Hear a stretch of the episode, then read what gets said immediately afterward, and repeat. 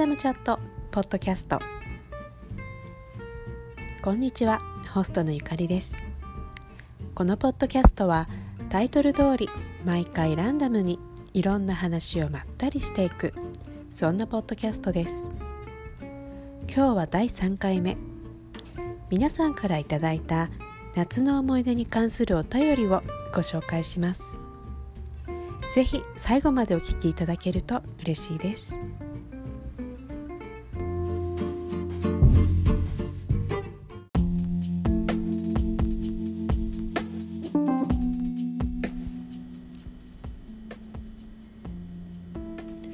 夏真っ只中ですが皆さんいかがお過ごしでしょうか？ニューヨークは暑い日が続いていて最高36度まで気温が上がった日もあります。昼間は暑すぎてお散歩も厳しい今日この頃です。それでは今日は前回募集させていただいたお便りを紹介させていただきます。募集したもののメッセージをいただけるのか不安でしたがありがたいことに何件かご連絡をいただいていますので紹介していきます。それではまずラジオネームチャンフンさんからのお便りです。ゆかりさんこんにちは。アルファ波の再来とても嬉しいです。アルファ波というのは以前一度だけさせていただいたポッドキャストのことです。さて夏の思い出ということで僕は2年前のウエストブルック来日を思い出します。当日のスケジュールは午前はトークショーを行い午後は代々木公園のコートでイベントという流れでした。僕は神奈川の西に住んでいるので始発で原宿に向かったのですがすでにトークショー会場は長蛇の列だったので即座に諦めて朝7時からずっと代々木公園で待っていたのを覚えています。この時に僕の前に並んでいた人が樹里さんの旦那さんで後々樹里さんや白兵衛君とも対面を果たすなど偶然が起きつつようやく現れた生のウエストブルックには感動しました。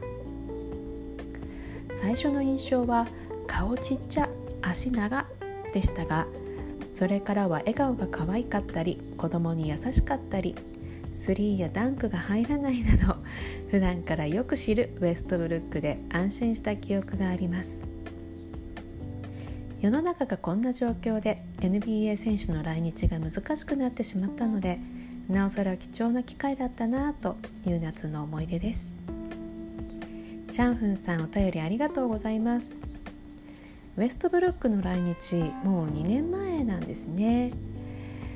ツイッターで日本のタイムラインを見ながらみんな盛り上がっているのを見て羨ましいなと思ったのを覚えています。お便りの中でも樹里さんの名前が挙がっていましたがツイッターで交流のある方がたくさん集まっていて私もその中に入りたいなと思っていました。ここ数年 NBA 選手が来日していますよね。私が日本にいた時はあまりなかったと思います。やっぱりなかなかアメリカまで見に来るというのはハードルが高いので来日となったら気合を入れて始発で会場に向かうっていう気持ちすごくわかります。それでももう長蛇の列だったんですね。すごいですね。アルファ波って多分この話をちらっとしたんですけれども私も一度だけ生のウエストブルックを見たことがあります。2015年の NBA オールスターがニューヨークの開催だったんですけどウェストブルックがブルックリンの当時彼がコラボしたジーンズブランドのショップでイベントがあるっていうのを聞いていたので見に行ったんですよ。ちょっと早く着いて店の外で待っていたらお店から綺麗な女の人が出てきて人が足りなくなっちゃったんだけどイベントに来ない？ということで言われてあのよく分からなかったんですけどとりあえずもちろん参加しますということで店の中に入りました。イベントの内容について説明を受けたんですけどウェストブルックにファッションチェックをしてもらうということで一人一人順番に前に出て自分のファッションのポイントを説明してねということでした。でもちょっとその時若干パニックになってしまってというのも彼に至近距離で会えるということでかなり舞い上がっていたのに英語でいろいろ説明しなきゃいけないんだと思ったらすごく緊張してしまって。でそんな中ウエストブルックがお店に入ってきたんですけれども私の彼の第一印象も顔ちっちゃ足長でしたね。ファッションチェックもあのスムーズに進みまして、まあ、コメントも言うことができました。であの彼も優しいコメントを言ってくださって終始笑顔で良い人だなと私も思いましたよ。最後参加者全員で記念撮影をしたんですけど男性陣はウエストブルックに負けないぐらい背の高い人が多くてなんか私だけ本当に小さくてあの不思議な写真に仕上がりました。チャンフンさん思い出のシェアありがとうございます。また来年は NBA 選手の来日があるといいですよね。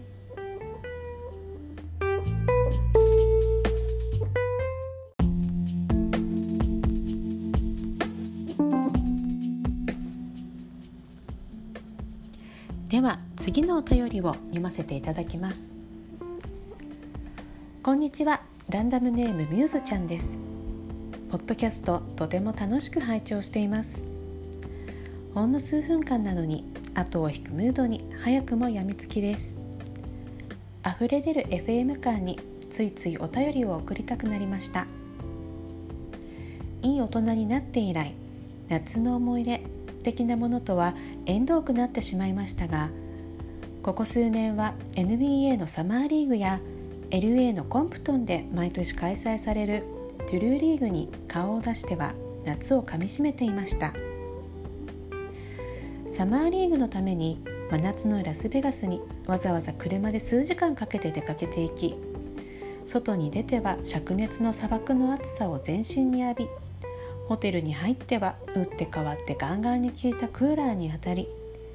いずれにせよ乾燥しまくりの中ボトルウォーターを何本も用意して先着順の会場で可愛い新入りのルーキーをめでていた夏が懐かしいです。ドゥルーリーグに至ってはクーラーもろくに効いていない高校の体育館で座布団と水とおやつを持参して夏休み中の NBA 選手をありえない距離で目に焼き付けたりドゥルーリーグ特製の真っ赤なドゥルーエイドかっこクールエイド的なものを飲んだりそもそも入場する前に炎天下に並んだり今年の夏はどちらもなくろくに外出もできていませんがこれはこれで記憶に残る夏になるのかなと思っています。ゆかりさんも体に気をつけて2020年なりに夏を満喫してください。リクエストソングは夏なのかは分かりませんが夏の夜に窓を全開にしてドライブしながら聴きたい曲ナンバーワン。フィッシュマンズでナイトクルージングです。個人的にはクラムボンがカバーしたバージョンが最高に好きです。ということでミューズちゃんお便りありがとうございました。番組への嬉しい感想もいただきましてありがとうございます。すごい。毎年夏はバスケ尽くしなんですね。私は夏は NBA がオフシーズンでだいたい NBA のことを忘れ去っています。毎年この時期はサマーリーグですよね。今年は3月から中断していた NBA が今再開されて私はなんだかサマーリーグを見ているような錯覚に陥ったりしています。ベガスの夏想像したくないですね。秋に行ったことがありますけどそれでも暑いというよりも熱が体を包み込むそんな感じでした。そしてホテル内は本当にびっくりするぐらい寒いですしね。トゥルーリーグって NBA 選手もたくさん参加しているのに高校の体育館で試合してたんですね。知りませんでした。デローザンがラプターズからトレードされた時に彼のことをとても心配していたんですけどデュルリーグでハーデンたちと楽しそうにしているのを見てほっとしたのを思い出します。クールエイドに似たデュルーエイドですか？クールエイド皆さんご存知でしょうか？私も久しく飲んでいないですが昔駄菓子屋さんで売っていたような粉を水に溶かして飲むジュースあれに近いですかね。そういえば子供の頃よくあのポッキンアイス食べていたのを思い出しました。あれ本当は何ていう名前なんでしょうね。弟と一緒に2人で食べていたのを思い出します。日本の夏がちょっと恋しいなと最近思いますね。扇風機に吹かれながらアイスを食べたり庭で花火をしたり。フィッシュマンズのナイトクルージングをリクエストでいただいたのでここで流したいところですが流すことができないので Twitter でリンクを貼っておきます。ポッドキャストで音楽を流せたらいいんですけどね。みゆずちゃんお便りありがとうございました。これからも番組ぜひよろしくお願いします。番組への感想質問こんなこと話してほしいなど随時募集しています。私の Twitter への DM もしくは番組宛ての E メールアドレスにお願いいたします。Twitter のアカウントは yucarrie02 E メールアドレスはランダムチャットポッドキャスト ny at gmail.com です。来週も引き続きいただいたお便りをご紹介させていただきます。では最後まで聞いていただきましてありがとうございました。それでは